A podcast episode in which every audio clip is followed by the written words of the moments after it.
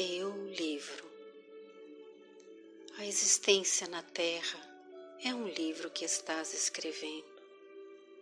Cada dia é uma página, cada hora é uma afirmação de tua personalidade, através das pessoas e das situações que te buscam. Não menosprezes o ensejo de criar uma epopeia de amor em torno de teu nome as boas obras são frases de luz que endereças à humanidade inteira.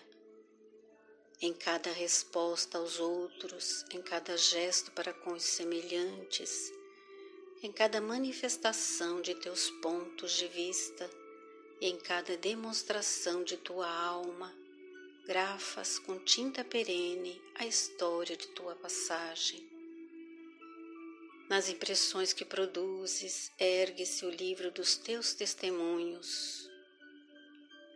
A morte é a grande colecionadora que recolherá as folhas esparsas de tua biografia, grafada por ti mesmo nas vidas que te rodeiam. Não desprezes assim a companhia da indulgência, através da senda que o Senhor te deu a trilhar.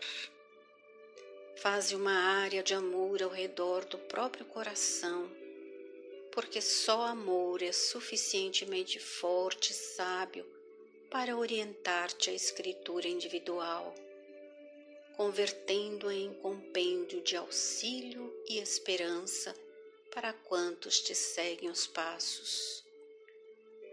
Vive, pois, com Jesus na intimidade do coração não te afastes dele em tuas ações de cada dia, e o livro de tua vida converter-se-á num poema de felicidade e num tesouro de bênçãos. Emmanuel,